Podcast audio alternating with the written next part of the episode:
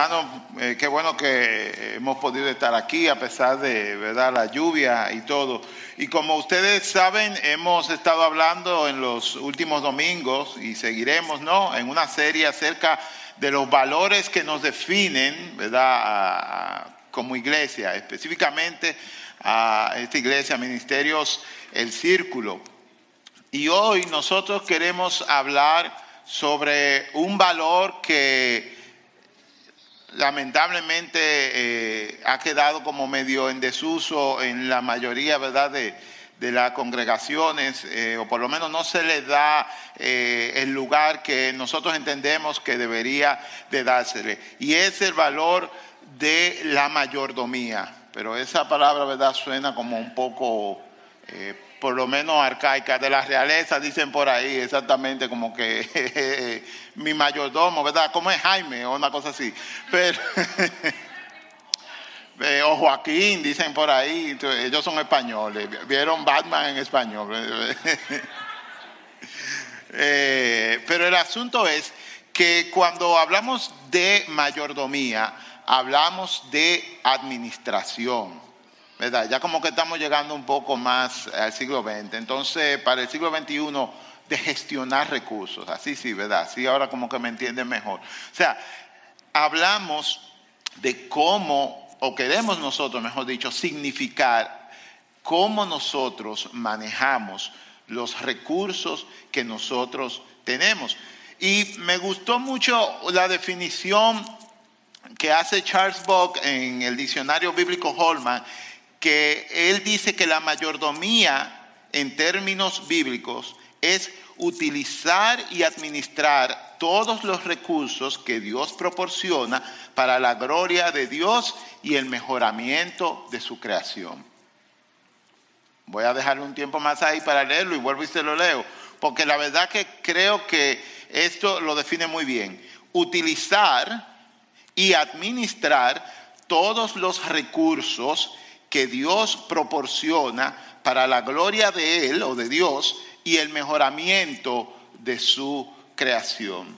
Y pudiéramos abundar un poco más sobre esto. Y decimos que la mayordomía cristiana se refiere... Uf, va a hablar más bajito. la mayordomía cristiana se refiere a la obligación de los cristianos de administrar y utilizar inteligentemente los dones que Dios les ha dado. El mayordomo cristiano o el administrador cristiano, como le quieran decir, no solo es responsable de las bendiciones financieras proporcionadas por Dios, que usualmente es donde se, se conecta este tema. Desde que se habla de mayordomía, la gente piensa en los cuartos que tiene y en las cosas que Dios le ha dado, pero no, va mucho más allá. Decimos, el mayordomo cristiano no solo es responsable de las bendiciones financieras proporcionadas por Dios, sino también de los dones espirituales que se le otorgan a través del Espíritu Santo.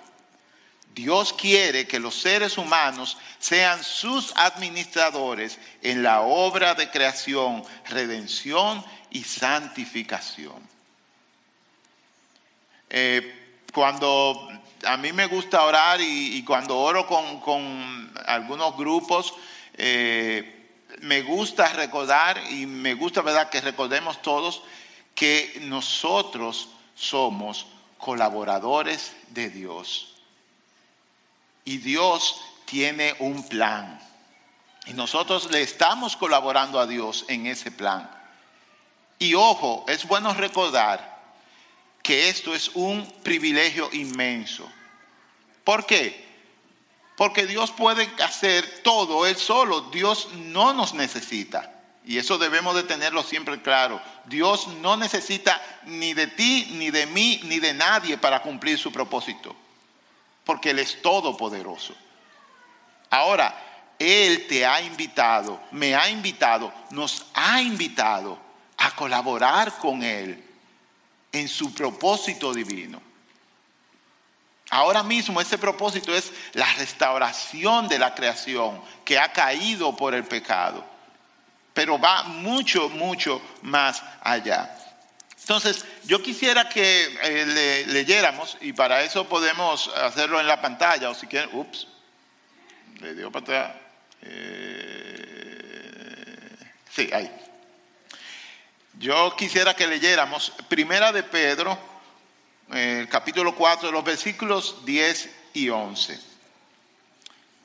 Para establecer, ¿verdad? Un marco, ¿este mejor? Ok, déjame, yo lo apago por Gracias, sorry. Ok, bueno, decíamos, vamos a leer en Primera de Pedro 4, los versículos 10 y 11. Están en la pantalla, así que leo. Dios, dice Pedro, de su gran variedad de dones espirituales, les ha dado un don a cada uno de ustedes. Úsenlos bien para servirse los unos a los otros. ¿Has recibido el don de hablar en público?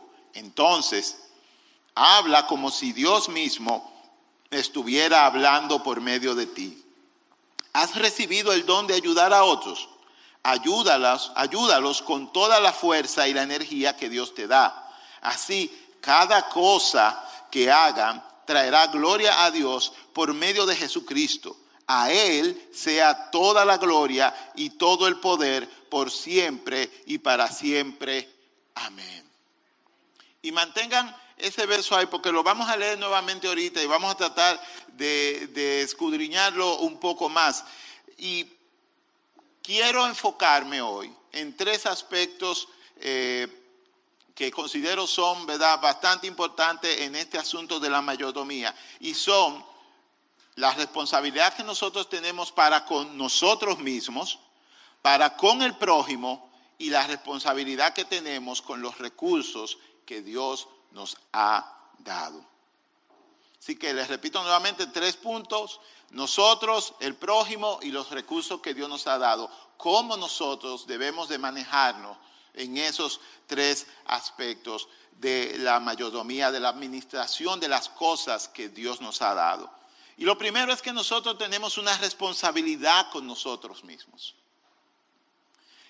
El primer regalo, el primer regalo de muchos que nosotros recibimos de Dios es tu persona, tu alma y tu cuerpo. Dios, y eso es bueno recordarlo, y más en estos tiempos de tanto debate de, la vida, de si aborto o no aborto, que sé qué, es bueno recordar que Dios a nosotros, los humanos, la raza humana, nos ha hecho como dice Génesis capítulo 1. ¿Quién se acuerda? Duro, duro, duro. Dios nos ha hecho a su imagen y semejanza. Pónganse a pensar en esto un momento. Dios agarró, se tomó la molestia de tomar barro, lodo, con su propia mano y hacernos a nosotros. Fíjense, y yo sé que todos ustedes saben esto, Dios agarró y a todos los animales, todas las otras cosas, sencillamente con el poder de su palabra, habló y vinieron a la existencia. Todo, absolutamente todo, peces, eh, animales, eh, el reino vegetal, el universo, todo. Pero al hombre, al humano, a los que le gusta el lenguaje inclusivo, al hombre, a la mujer, dio a, él, él, ella, ¿cómo que se dice? No, eh, el Señor agarró y se tomó la molestia, se ensució las manos y lo hizo. Y lo hizo a su imagen y semejanza. O sea, usted y yo somos la cosa más parecida a Dios en todo el universo. ¿Qué Dios quiso dejar dicho con eso? No es retórica la pregunta, si alguien puede responder, por favor. ¿Qué Dios quiso, qué Dios quiso dejar dicho con eso? A ver, ¿qué ustedes piensan? Es para que no nos durmamos, nada más yo hablando. Nadie dice, nadie dice, nadie cree que Dios quiso dejar dicho nada con eso somos especiales. Por lo menos para Él, ¿no? Sí, quizás para tú, chamo, para más nadie más, pero el asunto es que Dios quiso dejar un mensaje. Tú eres especial. Por ti yo me ensucié las manos. Y yo pensé mucho en ese versículo cuando mis hijos eran bebés, porque yo me ensucié bastante las manos, con algo muy parecido al barro, pero yo lo hacía con gozo. ¿Saben por qué? Porque mis hijos son muy especiales para mí. Así de especial tú eres para Dios. Y tú, y tú, y allá, y aquí adelante. Dios te ha hecho igual a Él y no le importó ensuciarse para hacerte. Entonces tú eres muy especial. De hecho, leamos conmigo el Salmo 139, eh, en los versículos del 13 al 16, lo que dice David acerca de cómo Dios, porque cualquiera puede decir, bueno, eso fue Adán, pero mira todavía cómo dice David que Dios tiene cuidado de cada uno de nosotros. Dice el versículo 13, tú creaste las delicadas partes internas de mi cuerpo y me entretejiste en el vientre de mi madre. Gracias por hacerme tan maravillosamente complejo. Tu fino trabajo es maravilloso, lo sé muy bien, dice David. Tú, hablando del Señor, me observabas mientras iba cobrando forma en secreto, mientras se entretejían mis partes en la oscuridad de la matriz. Me viste antes de que naciera. Cada día de mi vida estaba, estaba registrado en tu libro. Cada momento fue diseñado antes de que un solo día pasara.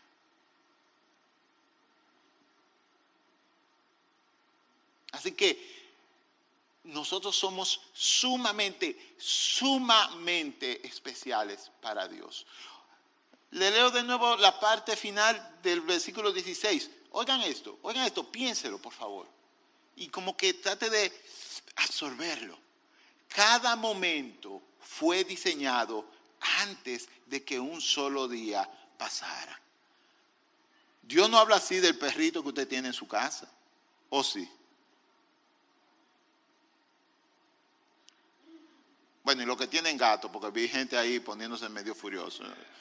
Eh, de que the cat's person está bien, no hay problema. Lo que le gustan los gatos. si te estoy mirando. Dios ha pensado en ti, no solamente para crearte, sino cada día de tu vida, ya Dios lo ha visto y lo ha pensado. Así de especial tú eres para Dios y así de especial es la vida para Dios.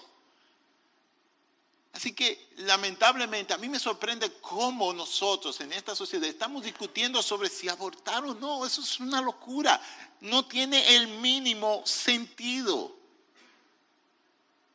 Y yo sé que hay circunstancias, que, que podemos hablar de eso en cualquier otro tema, pero el hecho de, ni siquiera pensarlo o de pensar que solamente es un derecho de, de un vaso del que lleva la carga, no, por favor, no tiene sentido. No lo tiene. Entonces, volviendo al tema, ¿cómo yo soy un buen mayordomo de mí mismo? sabiendo que soy tan importante para Dios y que Dios me ha regalado a mí la existencia. ¿Cómo yo entonces cuido eso? ¿Cómo yo lo administro bien? Lo primero que debemos hacer es conocernos a nosotros mismos. Y cuando hablo de conocernos, es conocerte como bien saber quién tú eres en realidad, con tus virtudes y con tus defectos. Porque lamentablemente muchas veces nosotros no nos apreciamos a nosotros mismos. Porque nosotros lo que tenemos como concepto de nosotros es la opinión de todo el mundo alrededor. Y eso es muy importante porque en esta era, ¿verdad? En, la que nosotros nos criticamos, nos ridiculizamos, nos avergonzamos y acosamos unos a otros en todo lugar, es imperativo, es necesario que recordemos cómo somos verdaderamente valorados por Dios.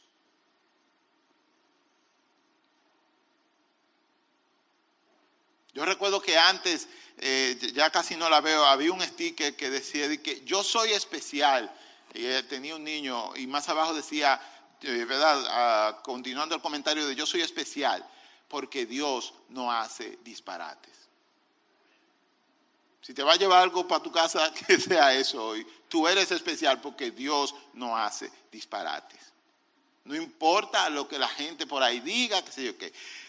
Pero además de o sea, conocerte, tú debes de aceptarte. Pero esta aceptación no es como lo que viven diciendo por ahí, acéptate tal como eres y tú eres así, no hay problema. Que no, no, no. Tú tienes que aceptar, ¿verdad? Que tú tienes cosas buenas, pero también tienes cosas malas que deberían, ¿verdad? Trabajarse, que deberían cambiar. De hecho, muchos de nosotros a veces no cambiamos precisamente porque no queremos reconocer que hay un problema.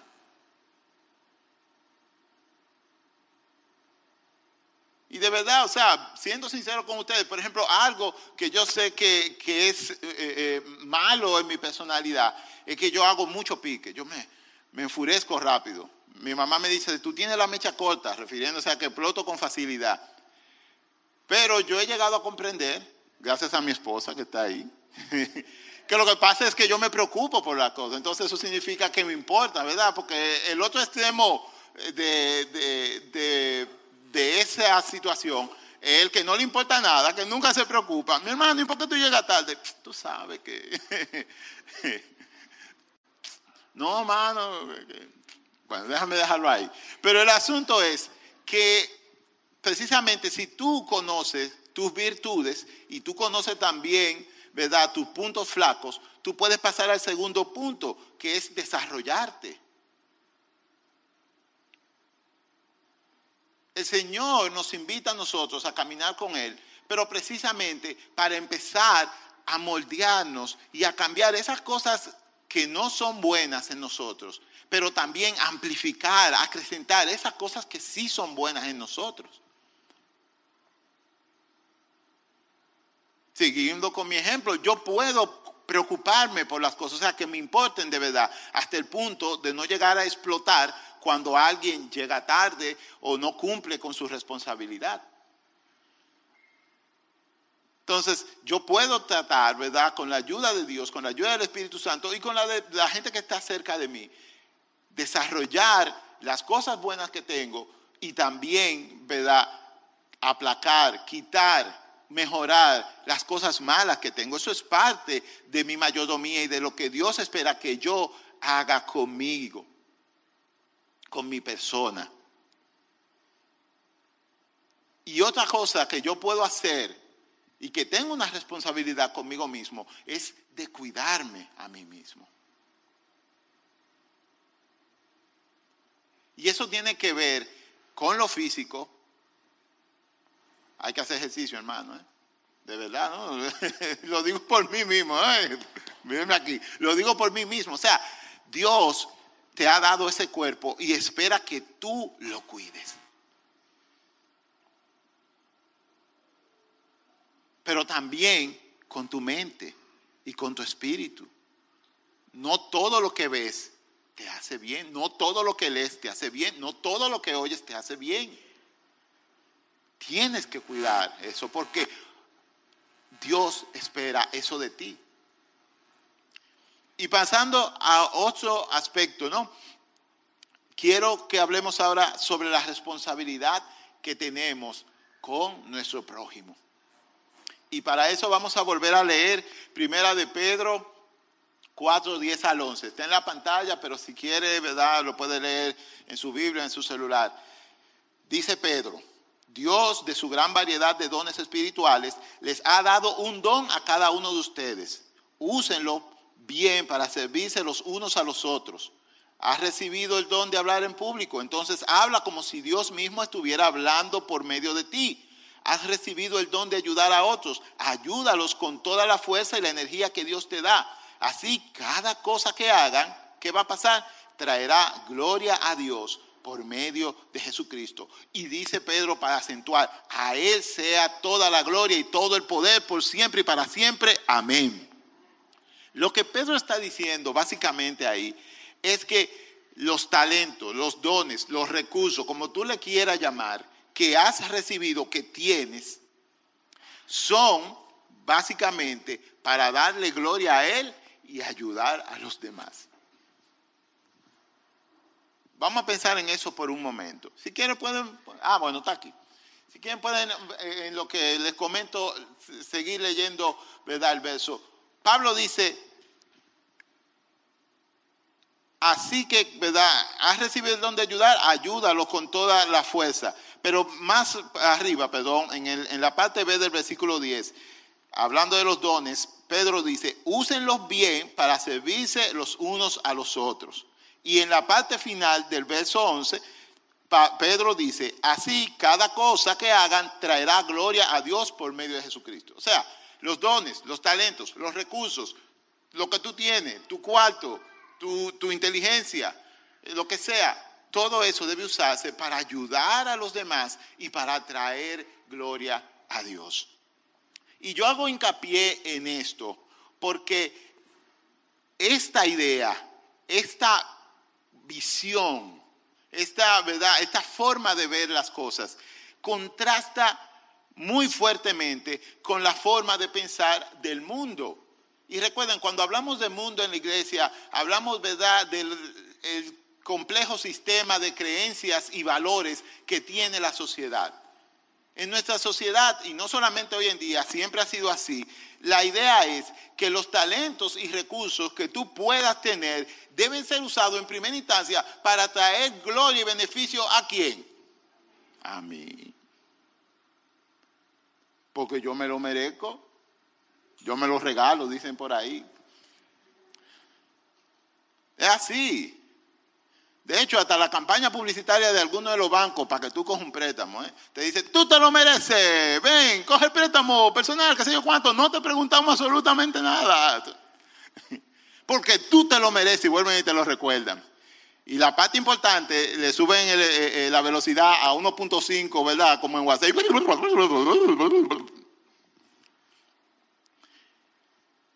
Porque, lamentablemente, el ser humano es sorpresa, ¿verdad? Para todo aquel que se crea muy bueno y muy santo. Es malo de naturaleza. Usted es egoísta por naturaleza y no se ofenda. Todos somos así.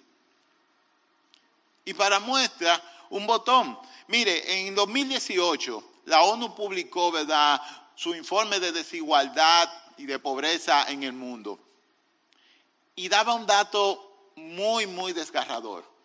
Decía que las 26 personas más ricas del planeta poseían tanta riqueza como la mitad de la población mundial. 26 personas.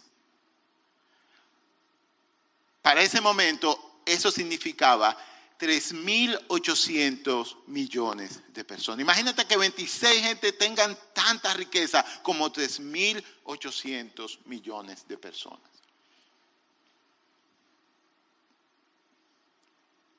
Yo me río cada vez que veo en la televisión eh, la ONU, eh, la Unión Europea, la que sé yo qué, nos estamos reuniendo aquí para luchar contra la pobreza. Y yo, qué charlatanes. O sea, porque todos sabemos qué es lo que hay que hacer para acabar con la pobreza. Todos sabemos lo que hay que hacer para acabar con la pobreza. Y lo grande es que entonces muchas veces gastan unos presupuestos gigantescos en esas reuniones y todavía hay gente pasando hambre a menos de dos esquinas donde se hacen las reuniones. ¡Qué payasada! ¡Qué estupidez!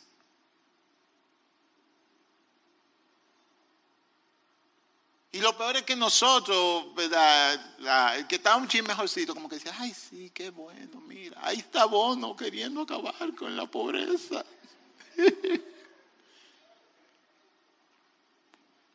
¿Por qué no dona lo que tiene? ¿Eh?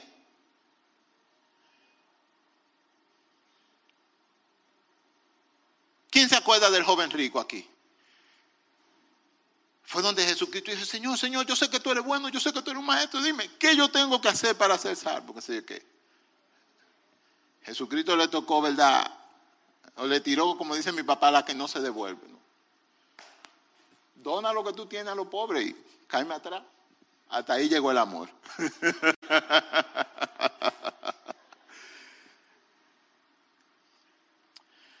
Nosotros somos egoístas por naturaleza, lamentablemente, mis hermanos. Entonces, nosotros tenemos que trabajar proactivamente contra eso porque no nos va a salir natural. Por eso es que el dar ah, en las iglesias, la gente cree que el dinero, ah, que el pastor, qué sé yo, que mire, mentira, el más beneficiado con dar es usted, si usted está en serio en seguir a Jesús.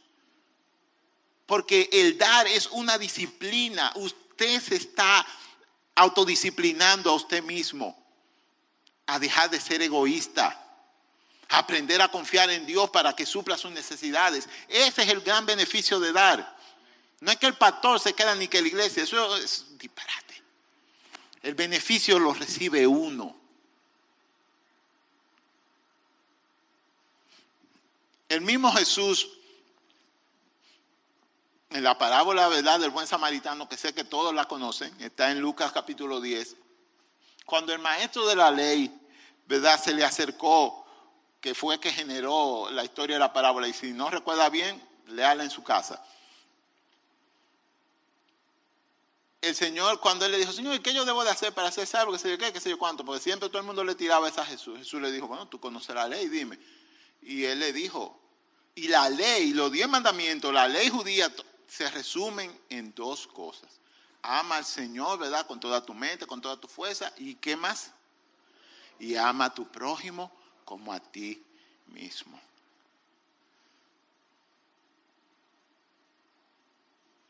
nosotros tenemos una responsabilidad con el prójimo, con el que está a nuestro alrededor y tiene problemas, tiene hambre, tiene necesidad. Nosotros tenemos una responsabilidad con ellos. Dios espera que tú, con lo mucho o lo poco que tú creas que tengas, porque eso usualmente depende más de nuestro criterio, que tú ayudes.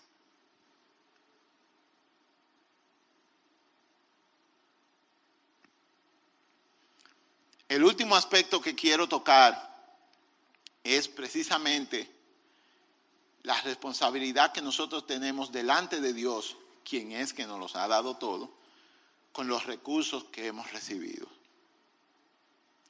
Y déjenme decirle algo, creo que hasta lo puse ahí. Lo más importante para entender, ¿verdad?, el tema de la mayordomía, de la gestión de recursos, según el Señor, según la Biblia, es aceptar, y quizás esto sea súper difícil, y no lo digo relajando, pero es aceptar que nosotros no somos dueños de absolutamente nada. Usted no tiene nada. Porque todo es de Jehová. No era así que decían los coritos pentecostales. Eh, los hermanos pentecostales, bueno, bueno. Aquí nadie tiene nada porque todo es de Jehová. José, ¿dónde está? Una tamborita ahí para cantar ese corito. Pero eso es, mire, nos, cuando uno entiende, o por lo menos cuando uno como que despierta ese concepto de que usted no tiene nada y de que todo lo que se nos ha dado, empezando con ese aire tan bonito que usted respira de gratis ahora mismo, es quizás uno pueda decir un regalo, pero a mí no me gusta decir regalo. A mí me gusta decir, es un recurso que nos ha sido confiado. Porque cuando uno dice es un regalo, como que viene la idea de que es mío y yo puedo hacer lo que me dé la gana con él. No, no, no funciona así. Es un recurso que se te ha confiado y se espera que tú hagas algo bueno con ese recurso.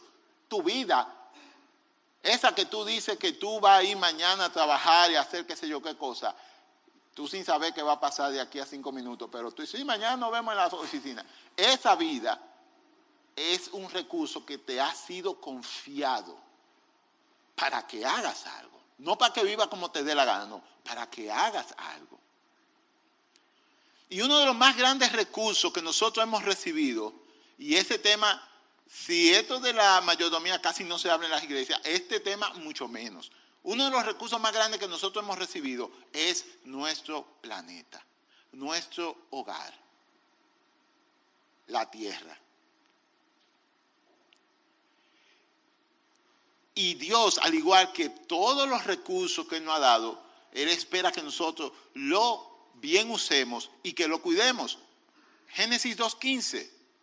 Se lo leo, no, no, lo tengo en la pantalla, pero se lo leo. Dice, el Señor Dios puso al hombre en el jardín de Edén para que se ocupara de él y lo custodiara.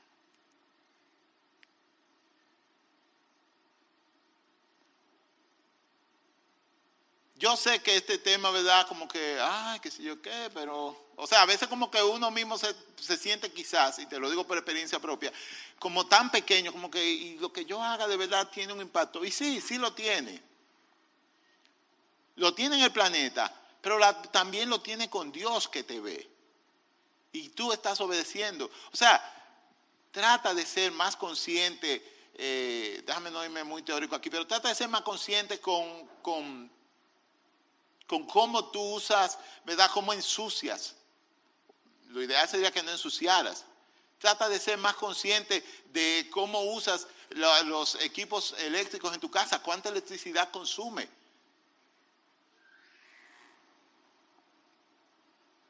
Todo eso es parte de nuestra responsabilidad con el planeta. Y oigan qué, al cuidar el planeta, nosotros también estamos haciendo un acto de amor al prójimo. ¿Por qué? Porque aquí vive más gente. Y más aún, aquí vivirá más gente. Aquí vendrán sus hijos, sus nietos y todo lo demás.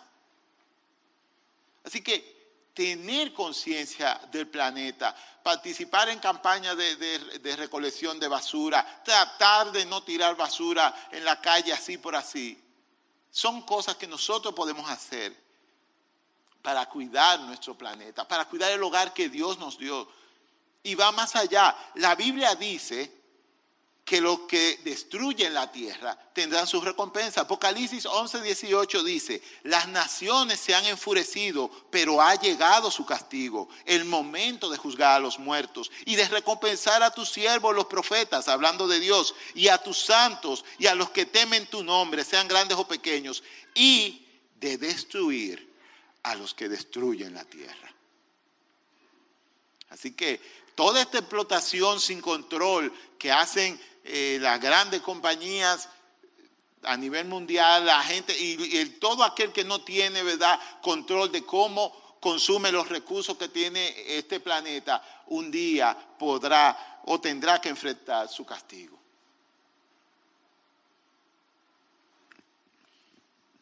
Otro recurso que nosotros hemos recibido y es con el que sí quizás se conecta mucho este tema, en la mente de la gente por lo menos, son con los recursos económicos.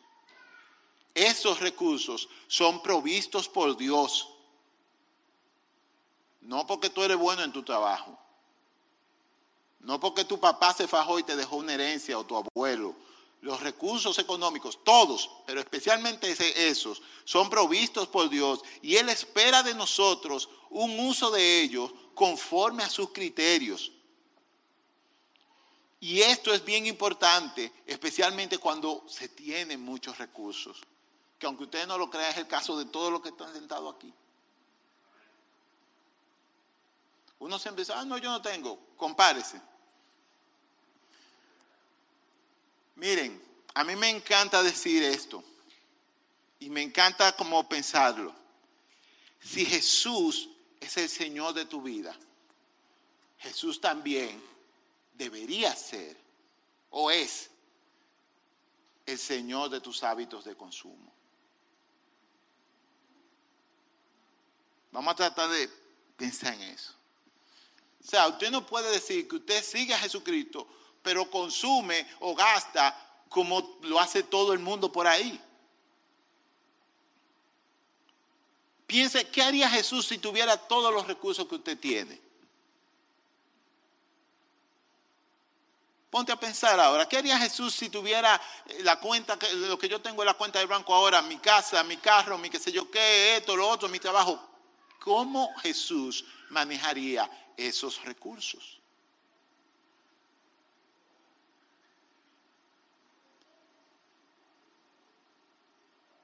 ¿Tú crees que lo manejaría como tú lo estás manejando ahora mismo? ¿Para qué tú ahorras?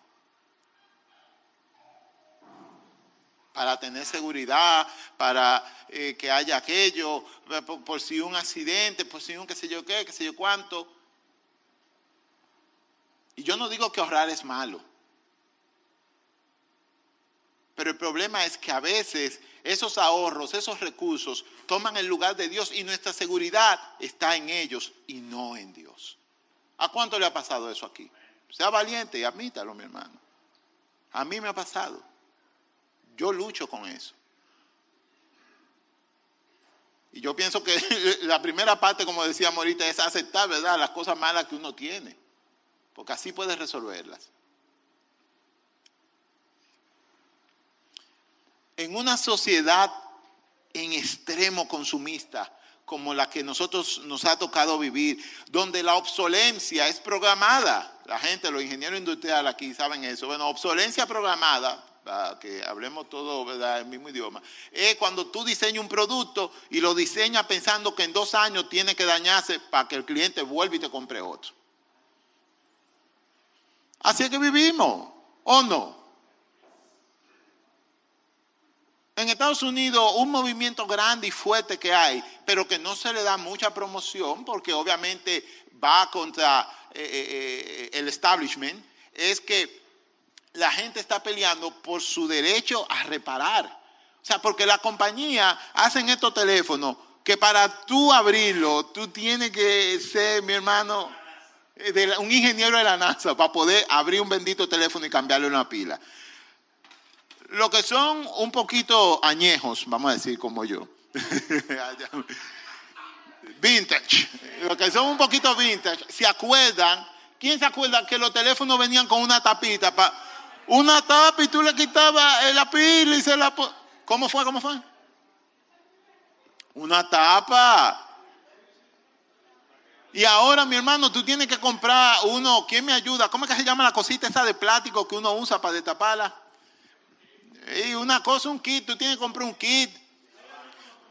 No, mi hermano, venga, venga, venga. Hay, hay, algunos, como por ejemplo los iPhone, que para poder destaparlo hay que ponerlo en una especie de plancha caliente para que floje un líquido que le ponen por dentro. Y hay que tener una técnica para eso, o sea que tampoco es tan sencillo. No, es un, un, certificado de la ingeniería de NASA que tú tienes que tener. O sea, porque, porque el aparato está hecho para que desde que se le gaste la pila, se dañe y tú tengas que comprar otro nuevo y meterte en el ciclo consumista de cada dos años, cada que sé yo qué, comprar un teléfono nuevo. Y así mismo son los carros, la computadora, todo. Todo. Y eso está mal porque estamos explotando. O sea, nosotros estamos viviendo como si los recursos de nuestro planeta fueran infinitos. Entonces, además de que eso hace que nosotros gastemos sin pensar y vivamos siendo esclavos de eso. Entonces, vuelvo y digo, en una sociedad en extremo consumista donde la obsolescencia es programada y que ve con malos ojos cuando tú tratas de que algo te dure más de dos años, el consumir con los criterios de Jesús es un acto revolucionario.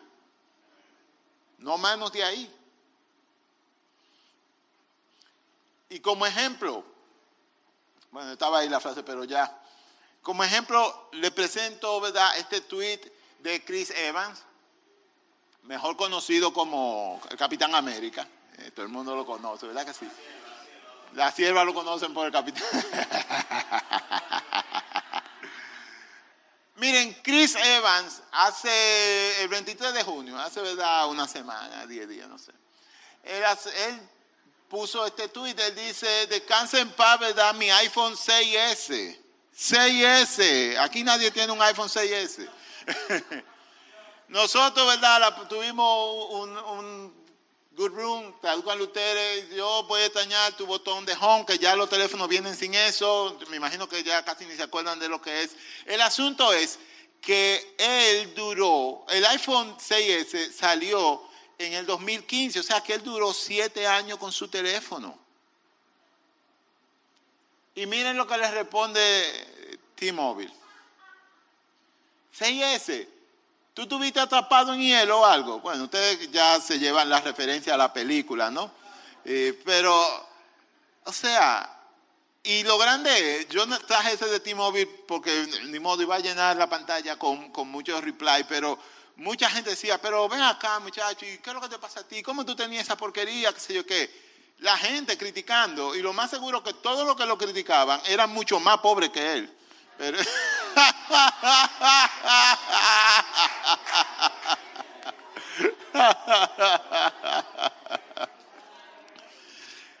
o sea, y lo criticaban porque él no decidió caer en ese círculo vicioso de cambiar un bendito teléfono cada dos años. Una persona con los suficientes recursos para hacerlo. Y no lo hizo. Y no le importaba lo que la gente pensaba, porque seguro que él recibía mucha crítica cuando iba a tirar una foto y sacaba su iPhone 6S, cuando todo el mundo tenía el iPhone 12.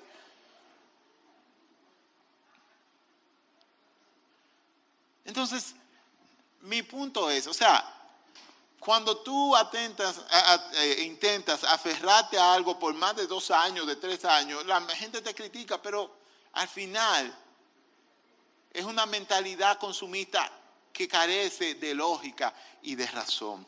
Entonces la pregunta es, ¿cómo administra los recursos que Dios te ha dado? Y yo quiero cerrar con este eh, eh, es esta porción ¿verdad? del Evangelio de Mateo.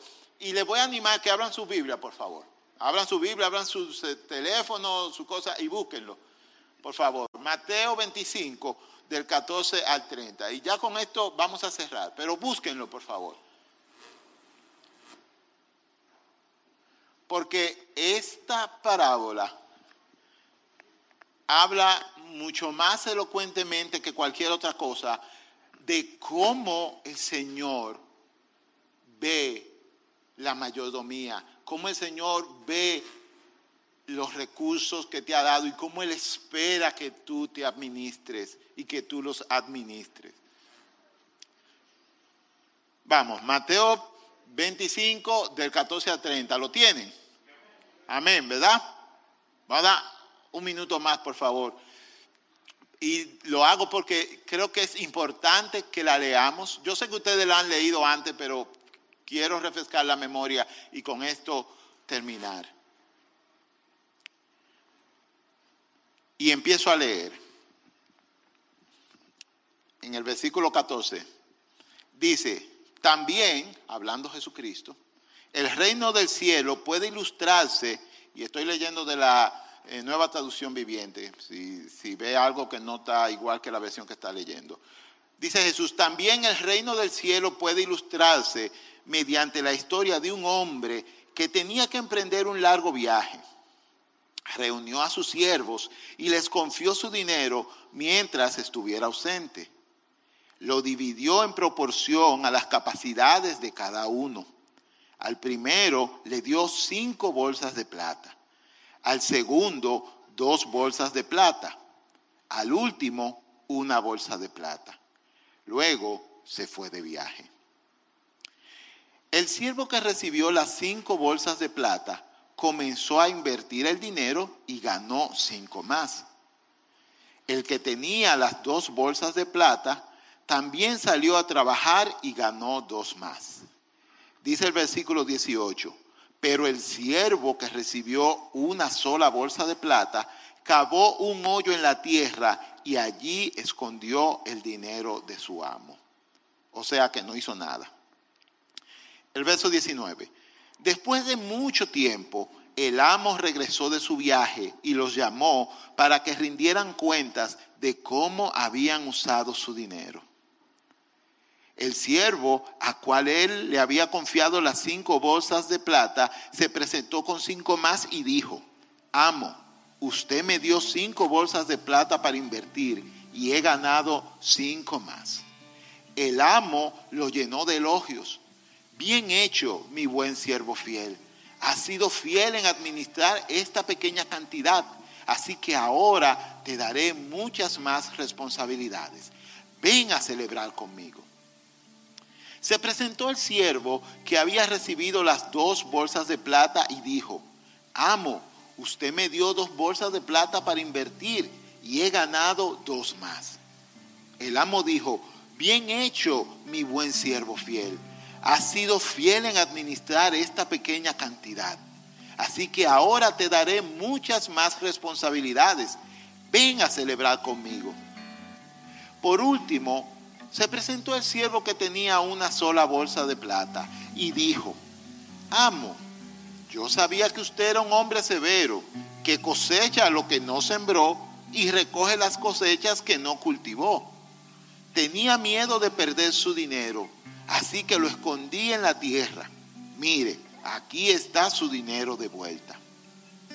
Pero el amo le respondió, siervo perezoso, perverso y perezoso si sabías que cosechaba lo que no sembré y recogía lo que no cultivé, ¿por qué no depositaste mi dinero en el banco al menos? Perdón, al menos hubiera podido obtener algún interés de él. Entonces ordenó, quítenle el dinero a este siervo y dénselo al que tiene las diez bolsas de plata. A los que usan bien lo que se les da, se les dará aún más y tendrán en abundancia.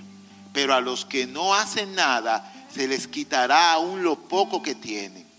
Ahora bien, arrojen a este siervo inútil a la oscuridad de afuera, donde habrá llanto y rechinar de dientes.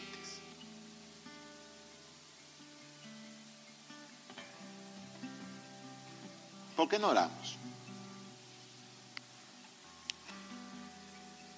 Señor, en primer lugar, muchas gracias por todo lo que tú nos has dado. Wow, cuánto nos has dado, Señor. Somos tan importantes para ti que nos has hecho a tu imagen y semejanza. Nos demostraste que tú cuidas de nosotros, ensuciándote las manos y haciéndonos del barro. Para que nunca se nos olvide de que somos en extremo importantes para ti. Y no solamente eso, Señor, tú nos vives dando cada día tantas cosas, tantos favores, tantos recursos. Nos das la salud,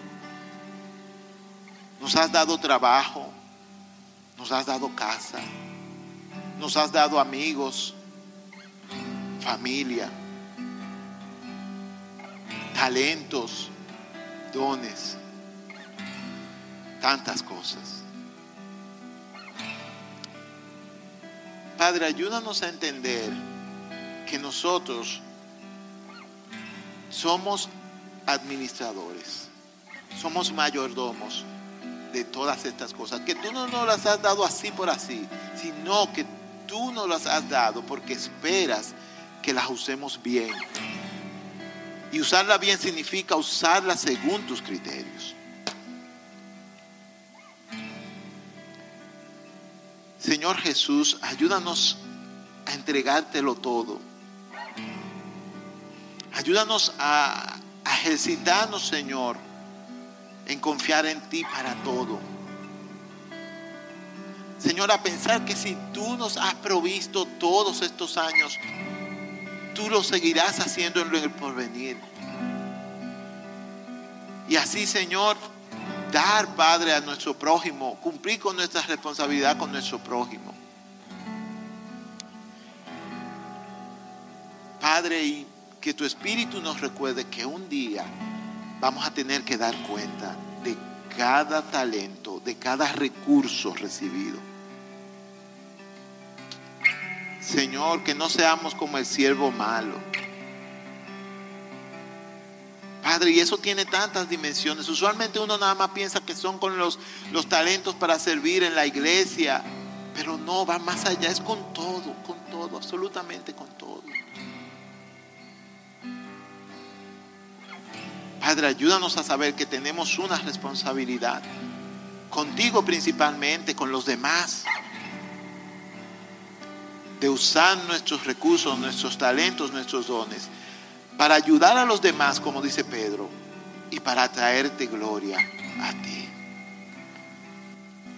Para que todos sepan, Señor, que la gloria solamente es tuya. Que no se nos olvide. En el nombre de Jesús oramos.